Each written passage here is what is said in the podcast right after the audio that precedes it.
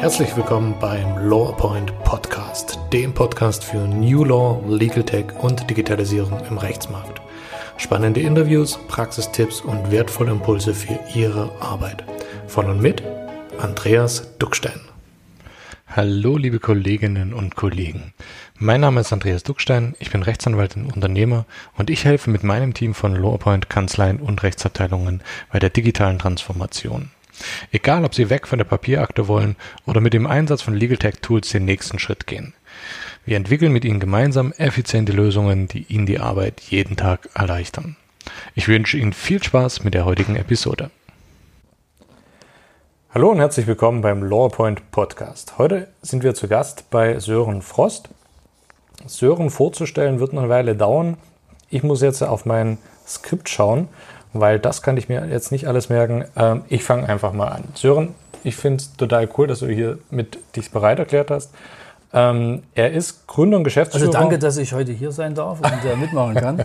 Das schon mal am Anfang. Aber versuchen wir was zu erzählen, genau. Das ist immer ganz spannend, wenn andere über mich erzählen. Ja, du kannst es ja gerne dann ergänzen, wenn ich irgendetwas vergessen habe. Ähm, Im Moment Gründer und Geschäftsführer von Gründernest. Das heißt also einem auf Gründer und Startups spezialisierten ähm, Unternehmen, das insbesondere im Bereich Gründungsphase und ähm, ja, Vorgründungsberatung aktiv ist, aber eben auch aktiv Beteiligungen wohl an einigen Startups hält. Gleichzeitig auch mit dem Business Model Lab unterwegs, wo ihr aktiv Geschäftsmodelle äh, auseinandernehmt, prüft, ob das Ganze zukunftsfähig ist und euch dann im Prinzip aus den Erkenntnissen heraus Sachen überlegt, was man verbessern kann oder wie man es entsprechend skalieren kann. Mit 14 das erste Unternehmen gegründet. Und mittlerweile, jetzt wird es spannend, weil da sehe ich jetzt nicht alle Zahlen im Internet, äh, aber mehr als sieben wohl erfolgreiche Unternehmen gegründet und aufgebaut. Seit mehr als 20 Jahren Unternehmer, Coach und Berater und an der Entwicklung äh, von über 600 Geschäftsmodellen beteiligt gewesen. Gleichzeitig Initiator zahlreicher Formate, insbesondere in Sachsen, Gründerfrühstück, Flip the Flop Night, das kennen einige bestimmt als Fuck Up Night in anderen Bundesländern und äh, das Startup Weekend und vieles, vieles andere. Sören, das ist das zumindest, was ich jetzt rausgefunden habe als offizielle Anmoderation. Schieß mal los. Ähm, was treibt dich an? Was machst du privat? Was machst du beruflich? Äh, und wie ist es gekommen, dass du heute hier bist? Das äh, ist schon mal fast alles richtig, was du genannt hast. Also ich bin immer was alles so, was ich alles schon so gemacht habe, äh, was die Fakten betrifft, äh, könnte man sich streiten. Also ich war schon zwölf, nicht 14, wo ich angefangen habe, aber das ist, glaube ich, egal. Das ist trotzdem noch relativ zeitig. Ähm, damals, wo ich angefangen habe, war es bei mir einfach so, ähm, da, da, bin ich einfach so reingerutscht. Ähm, jemand kam auf mich zu, ähm, hatte mir was vorgeschlagen. Ich habe kurz drüber nachgedacht, ob das äh, ein Business sein könnte oder ob man da ein Geschäft draus machen könnte. Ähm, damals ging es um Videokonsolen, die man zu DDR-Zeiten kaufen konnte und wie das der eine oder andere Zuhörer vielleicht weiß. Angebot Nachfrage war halt damals so gewesen, man hätte es gern gehabt, aber man hat es nicht bekommen. Äh, jedenfalls, ich hatte jemanden oder jemand kam auf mich zu und äh, hatte gesagt, ich habe zwei Geräte hätte dafür gerne 400 Mark und ob ich die nicht haben möchte. Ich habe natürlich als Zwölfjähriger keine 400 Mark gehabt, habe mir aber damals schon mal Gedanken gemacht über das Thema Zielgruppe. Auch das Wort Zielgruppe kannte ich damals nicht. Ähm, und äh, habe aber irgendwo überlegt und bin auf Großeltern gekommen, habe dann meine Großeltern gefragt, ob sie mir 400 Mark borgen würden. Das haben sie dann auch getan. Ich habe die beiden Geräte gekauft, habe die aufgeschraubt, habe die sauber gemacht, habe die zugeschraubt habe sie dann pro Stück für 800 Mark wieder verkauft. Neu haben die 500 Mark im Laden gekostet. Ähm, ich hatte jedenfalls ähm, ja, einen, einen, schönen Deal gemacht. Äh, das war so mein Startkapital. Und das war auch so meine, meine erste Unternehmung, die ich äh, gemacht habe. Ich habe das dann größer gemacht. Ähm, als Netzwerkplattform würde man heutzutage dazu sagen. Gab es damals alles nicht im technischen Bereich, weil wie gesagt, äh, das, da war ich zwölf, ich bin jetzt 46, ist schon eine ganze Weile her, als ich das gemacht habe. Da war noch nichts mit Internet und Co. Äh, ja, aber ich habe das mit Netzwerken gemacht, also mit, mit, mit Leuten noch ganz physisch und normal geredet und die sozusagen So darauf vorbereitet. Angesicht zu Angesicht. Zu Angesicht zu Angesicht, genau. Man Okay. hat sich getroffen, man hat äh, ausgehandelt und äh, dann sind wir wieder alle auseinandergegangen. Und das hat mich damals in eine Lage versetzt, ähm, mit 12, 13 Jahren in manchen Monaten mehr Geld zu verdienen als meine Eltern. Äh, Drogen war nicht das Problem, deswegen haben meine, meine Eltern auch nicht äh, gefragt, wo das viele Geld herkam.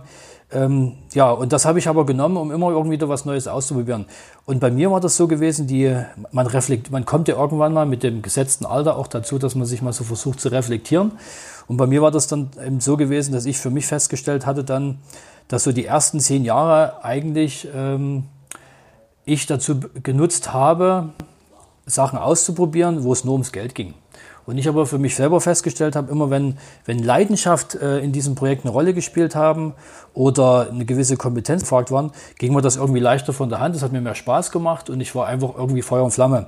Und das hat dann dazu geführt, dass ich nach zehn Jahren, das Ding ist übelst lang, da war ich dann halt 22, 23, äh, mir überlegt habe, es müsste was Neues passieren, ich müsste irgendwie was anderes machen. Hatte damals schon angefangen zu studieren und äh, im Studium kam dann auch ein Freund auf mich zu und sagte zu mir, du, lass uns doch mal berühmt werden. Und äh, mit diesem berühmt ist ja immer so eine Sache. Ich fand es aber ganz interessant, mir das angehört und habe dann vorgeschlagen, pass auf, lass uns äh, aus be berühmt bekannt machen und aus der ganzen Sache eine Wette und zwar mit so wenig wie möglich Geld. So, das haben wir auch gemacht. Wir haben dann überlegt, was können wir da machen. Ich habe nebenbei Geld verdient mit, mit, mit Fotografie, also hab Fotos gemacht. Er hat Bilder gemalt. Also haben wir eine Ausstellung gemacht. Zu der Ausstellung sind 300 Leute gekommen. Das Fernsehen war da gewesen, Rundfunk war da gewesen. Also es war richtig, äh, ja, ein, Riesending für uns damals. Die 100 Mark hatten wir einen Tag vorher immer noch gehabt. Wir haben sozusagen alles ein bisschen erschnurrt. Und davon haben wir Salzstangen und Sekt gekauft. Und ähm, ja, und durften natürlich an dem Abend dann niemandem erzählen, dass es ja eine Wette war. Wir mussten das halt einen Monat fortführen und haben aber äh, zu uns gesagt, du, wir sind, glaube ich, gar nicht so schlecht, lass uns mehr draus machen. Und da habe ich dann äh, ganz offiziell meine, meine erste Firma eintragen lassen, also gegründet. Und äh, das war dann eben eine, eine Marketingagentur und das war so für mich die, die Spielwiese. Immer wenn ich eine Idee hatte, habe ich mit den Ressourcen, die ich dann hatte, wir waren dann so nach zwei, drei Jahren, hatten wir schon 17 Festangestellte, konnte ich dann was entwickelt. Also wir haben dann, äh, ich selber nicht, habe immer nur die Ideen geliefert und haben mir überlegt, okay, wie könnte das Geschäftsmodell dahinter aussehen, haben dann Sachen gemacht, wie zum Beispiel Groupon für einen amerikanischen Konzern äh, zu entwickeln. Zehn Jahre als Groupon eigentlich selber rauskam. Das war im Bowling-Bereich. Wir haben äh, mit SMS hantiert. Wir hatten das Konzept Gute Nachrichten. Dort standen Boxen deutschlandweit ähm, in den Freizeitzentren und konnte man seine Handynummer äh, sozusagen abgeben beziehungsweise auf den Zettel schreiben. Man konnte was gewinnen. Dort hatten wir Datenbanken und du konntest halt äh, über den Gewinn halt natürlich dich auch verkaufen und wir hatten Responsequoten von teilweise 41 Prozent gehabt.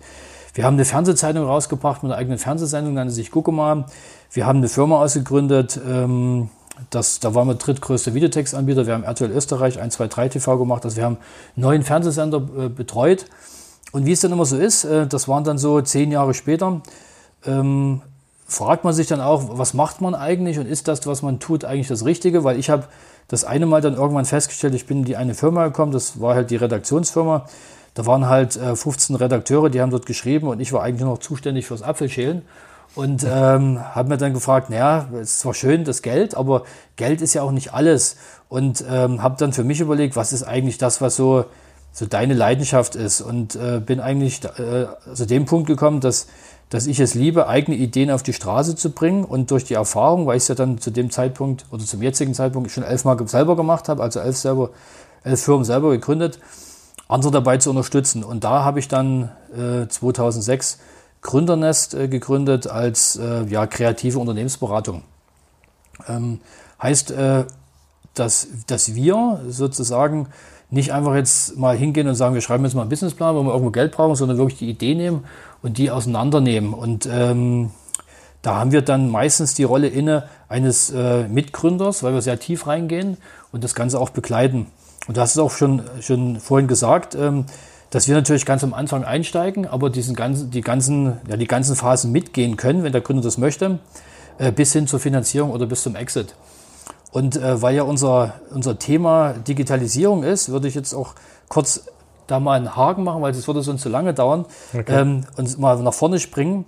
Und zwar, äh, wenn es um Digitalisierung geht, war das dann bei mir auch der Punkt, dass ich überlegt habe, ich war von früh bis abends, war ich halt immer in der Beratung drin und habe halt selber mein Geschäftsmodell so gesehen, Zeit gegen Geld. Es muss also irgendwas passieren. Optimiert hatte ich es schon, so dass ich sagen konnte, ja, es läuft.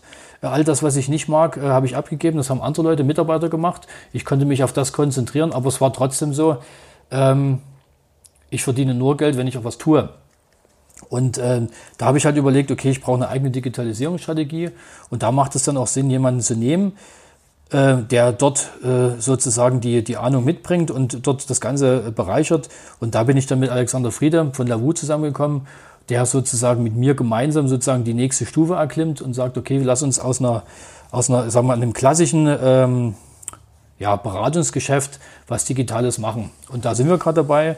Wir digitalisieren halt eigene Produkte. Wir schauen halt selber, wie wir das, äh, das ganze, äh, die ganze Orga, das ganze Management digitalisieren können. Dort, dort haben wir schon sehr vieles gemacht. Und äh, das ist natürlich auch für uns ein Learning, was wir dann unseren Kunden mitgeben können, wo wir einfach sagen, und schneller, pass auf, du, musst halt erstmal lernen, du musst halt ausprobieren, alles eine Annahme, du musst es testen und da ist natürlich heutzutage Digitalisierung nicht mehr wegzudenken. Ähm, ich hoffe, da war eine Antwort dabei auf eine der Fragen, die du am Anfang gestellt hast. definitiv, definitiv.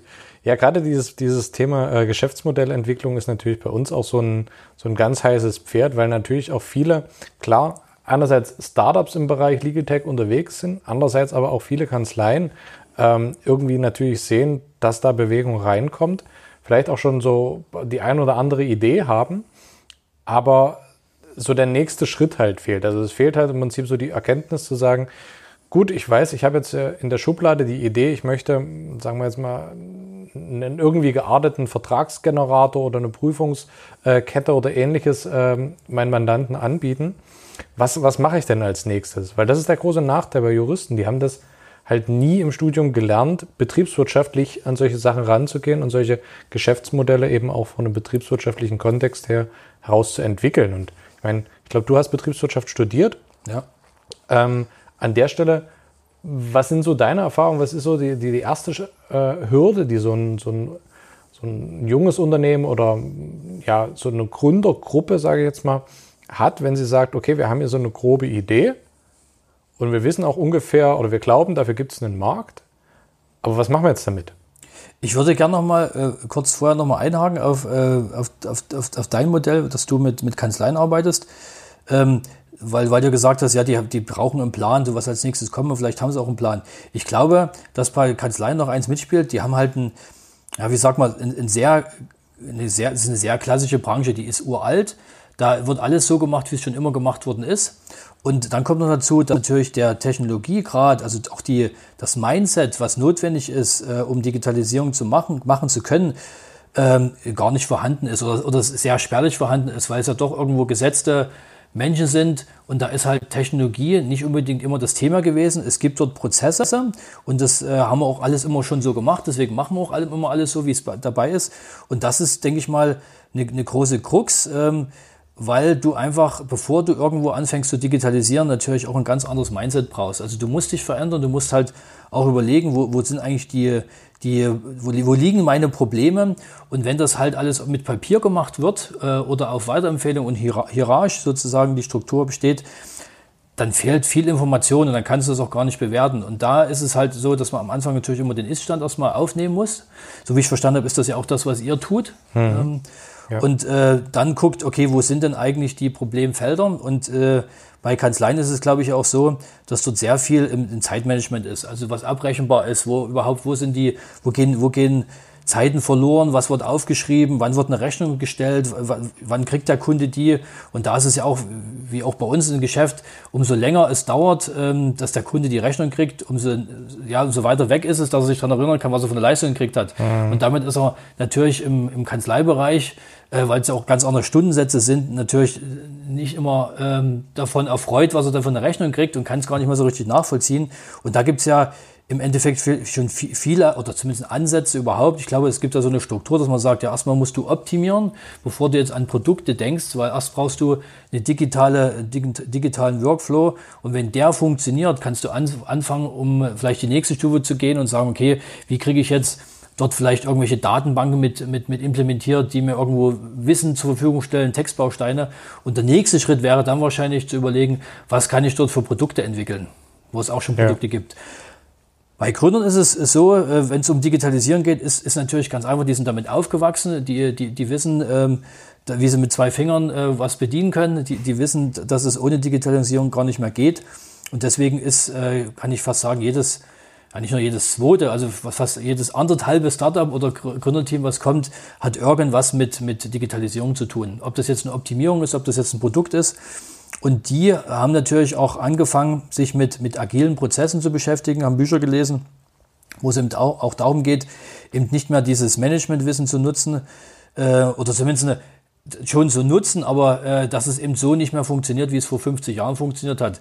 Dass du ja eine, Idee hast, die besteht nun mal aus vielen Annahmen und diese ganzen Annahmen müssen erstmal bestätigt werden. Und da musst du halt viele Schleifen drehen, da musst du viel ausprobieren und äh, da ist natürlich Digitalisierung in, in, schon alleine dafür ein Hilfswerkzeug. Und äh, da bringt die natürlich ganz andere Voraussetzungen mit, äh, mit sich. Ähm, was natürlich äh, nicht bedeutet, dass sie, dass sie vielleicht dadurch erfolgreicher sind, weil die natürlich andere Probleme wiederum haben. Also es fehlt sehr oft das Geld, mhm. was vielleicht eine Kanzlei äh, hat. Wo, wo, so, aber das hat alles für und wider. Also das, Schönste wäre eigentlich, wenn man, wenn man äh, beides miteinander äh, kombinieren könnte, dass man sagt, man hat dieses Gründerteam, man hat diese Kanzlei, die arbeiten sozusagen äh, an einem demselben Problem, bringen die zusammen und lösen dann auch das Problem mit einer Lösung. Das denke ich mal ist mhm. immer so ein Idealzustand. Das ist ein, gutes Stichwort. Ähm, meine Erfahrung ist, dass viele Kanzleien versuchen, dieses Thema Digitalisierung und eben auch äh, meinetwegen die Entwicklung oder den nächsten Schritt dann, zu, wenn sie sagen, wir wollen jetzt auch was Eigenes auf die Beine stellen, dass das immer so ein bisschen aus aus der Kanzlei selber heraus versucht wird zu realisieren. Das heißt also, die Anwälte, die eigentlich schon eh relativ lange im Büro sind und versuchen quasi im Tagesgeschäft ihre Fristen im Griff zu behalten und ähnliches. Und die Mitarbeiter, die eh schon viel arbeiten und vielleicht überobligatorisch äh, mehr machen als auch die anderen Mitarbeiter, gerade die, die wollen dann noch mehr machen und von innen heraus sozusagen aus der Kanzlei selber dann etwas entwickeln. Und da würde mich mal interessieren, wie du dazu stehst. Ich sehe es immer ein bisschen kritisch, ehrlich gesagt, weil ich sehe das so ein bisschen wie eine große Versicherung. Wenn eine Versicherung mit den Strukturen, die sie hat, versucht innovativ zu sein, ohne sich von außen Hilfe zu holen dafür oder Input, wird das schwierig. Das ist meine Einschätzung. Also ich denke mal, das hat äh, obwohl man ja jetzt mittlerweile sagt, die Medaille hat drei Seiten. Es gibt das vorne und das hinten und es gibt halt genau die Fläche, wo man auf beide Seiten gucken kann. Und so sehe ich es in dem Fall. Es gibt kein Schwarz und Weiß. Ich denke mal, es, es muss äh, von beiden Seiten kommen. Wenn du natürlich intern den Ansatz hast, bist du natürlich viel näher an den Problemen, die du als Kanzlei hast. Also die kannst du als Externer, kannst du dir analysieren, dann musst du fragen und dann fragst du auch nur die Leute, die es betrifft. Also wenn sie dir das schon selber sagen, ähm, dann ist es schon mal gut. Das heißt aber nicht, ähm, dass du jetzt äh, auf, diese, auf, diese, auf dieses Problem jetzt eine Lösung schaffen musst, sondern musst es natürlich auch nochmal hinterfragen, ist es wirklich ein Problem? Liegt es vielleicht an was ganz anderem? Liegt es vielleicht daran, dass wir hier falsch kommunizieren? Da nützt auch eine digitale Lösung nichts, äh, wenn, wenn falsch kommuniziert wird oder gar nicht kommuniziert wird. Und äh, ich denke, es ist, man, man braucht beides. Man braucht sozusagen den, die, die Perspektive von innen, aber natürlich auch nochmal den Betrachter von außen, der das Ganze sich betrachtet und dann vielleicht auch in Richtung Benchmark geht und sagt, pass auf, ähm, die Probleme, die er nennt, ähm, die haben alle. So, wenn jetzt alle was machen, alle das lösen, dann sind alle eine Stufe weiter, aber alle sind immer noch gleich. Und es ist ja trotzdem Wettbewerb, wir müssen das irgendwo abheben, also müssen wir irgendwo Innovation schaffen. Und Innovation äh, kommt meistens immer von, von, von Leuten, die anders ticken, die halt vielleicht äh, diese, diese Branche gar nicht so äh, oder in der Branche gar nicht arbeiten oder das anders sehen, weil die halt einfach keine, keine Regeln haben, keinen Korridor, wie die denken. Und das sind dann meistens die externen. Also manche Firmen machen eins, sie holen sich jemanden rein, der eben nicht dieser Branche äh, dienlich war oder vorher dort gearbeitet hat, sondern eben was ganz anderes macht und der betrachtet, wo die Leute sagen, hä, ja, hast recht, äh, aber weil wir das halt schon immer so gemacht haben, machen wir das auch schon immer so und haben das auch nie hinterfragt. Und dieses Hinterfragen ist, denke ich mal, ganz wichtig. Und meistens kann das nur von außen kommen. Und das, mhm. ist, das ist eine Notwendigkeit. Das sieht man ja auch bei den Startups, die im Legal Tech-Bereich sehr aktiv sind und dort ähm, auch sehr erfolgreich geworden sind. Das sind in aller Regel keine Juristen. Also die haben vielleicht einen noch mit dazugenommen, um so ein bisschen die Materie zu verstehen. Aber äh, die, die im Prinzip die Geschäftsmodelle entwickelt haben, sind in aller Regel fachfremd. Ja, weil du, weil du, glaube ich, im ersten Moment auch gar nicht das, das, äh, das Fachinterner brauchst, sondern du brauchst die Kundenbrille. Und die musst du sehen. Du kannst, mhm. du kannst, das kannst du auch schaffen, wenn du, wenn du, wenn du Anwalt bist, aber du musst halt auf alle Fälle die Kundenbrille aufsetzen und sagen, okay, was habe ich denn als Kunde für ein Problem und wer, wie kann mir das ein Anwalt äh, sozusagen äh, das Problem vom, vom Hals schaffen oder zumindest lösen? Wenn natürlich äh, man von innen herausgeht, dann geht man so von seinem Problem aus und versucht, die zu lösen äh, und hat dann meistens wahrscheinlich nicht die Kundenbrille auf. Und deswegen ist bei Startups so, die fangen bei einer grünen Wiese an, die haben kein, keine Regeln, die, die nehmen sich das Problem des Kunden an und versuchen das zu lösen. Äh, da gibt es vielleicht Gesetzgebung, dann lassen die das erstmal außer Acht, das, wir versuchen mal und versuchen das dann später mal äh, zu, zu, zu, lösen, aber hören da nicht auf. Während vielleicht ein, ein, Anwalt bei jeder Gesetzgebung sagen würde, na gut, da kommen wir jetzt nicht weiter, wir müssen einen anderen Weg gehen. So mhm. versuchen das Problem nicht zu lösen, sondern einfach dran vorbei zu schlittern. So, ähm, ja, oder, oder auch einfach als Stock. Ja. Kannst auch gerade an so äh, Gesetzgebungssachen, ähm, ich meine, klar, das muss man alles einhalten, aber wie heißt so schön, the nice guy finished last.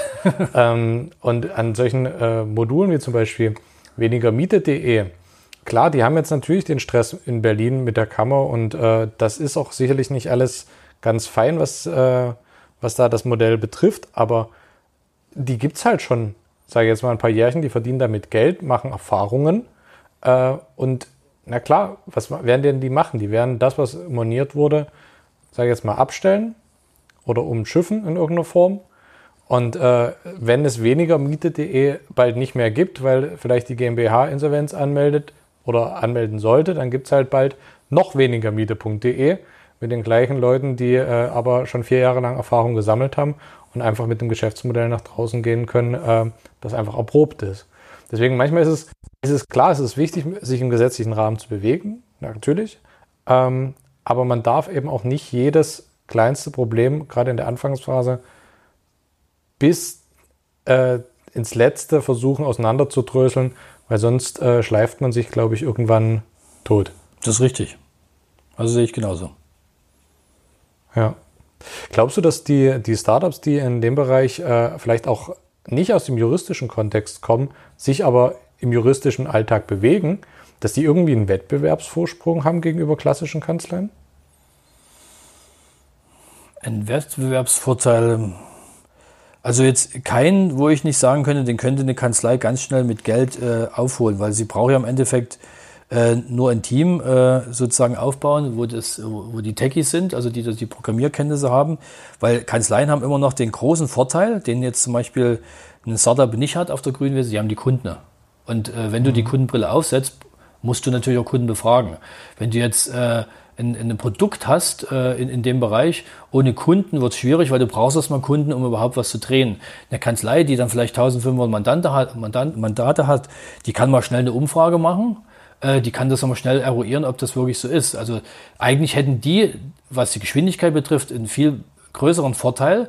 Die haben halt nur das, das technologische Verständnis nicht. Die können es halt ganz schnell oder ganz schlecht auf die Straße bringen, also das mhm. Umsetzen, mhm. irgendwas zu programmieren die müssten sich halt dann eigentlich so ein, so ein, so ein Team aufbauen, sozusagen ein Team haben, wo die sagen, okay, ähm, jetzt haben wir da eine Annahme, wir haben jetzt das irgendwie äh, bestätigt bekommen, wir können jetzt einen Schritt weitergehen. Ich denke mal, so eine, so eine wenn, wenn, wenn, das, wenn eine Kanzlei ähm, ein, ein Team innehat, was die Technologie auf die Straße bringt, also sprich umsetzen kann, dann wären die eigentlich besser aufgestellt als äh, das Startup, was das auf der grünen Wiese anfängt. Mhm. Weil die haben den Kundenzugang und das ist immer noch das Wichtigste. Du brauchst Kunden. Das ist genauso wie im, im Financial-Bereich. Ähm, da gibt es auch viele Startups, die dort was versuchen, aber am Ende scheitern die alle an dem Punkt, weil das ist nur eine Annahme. Wir müssen mit realen Kunden arbeiten, ob die das wollen.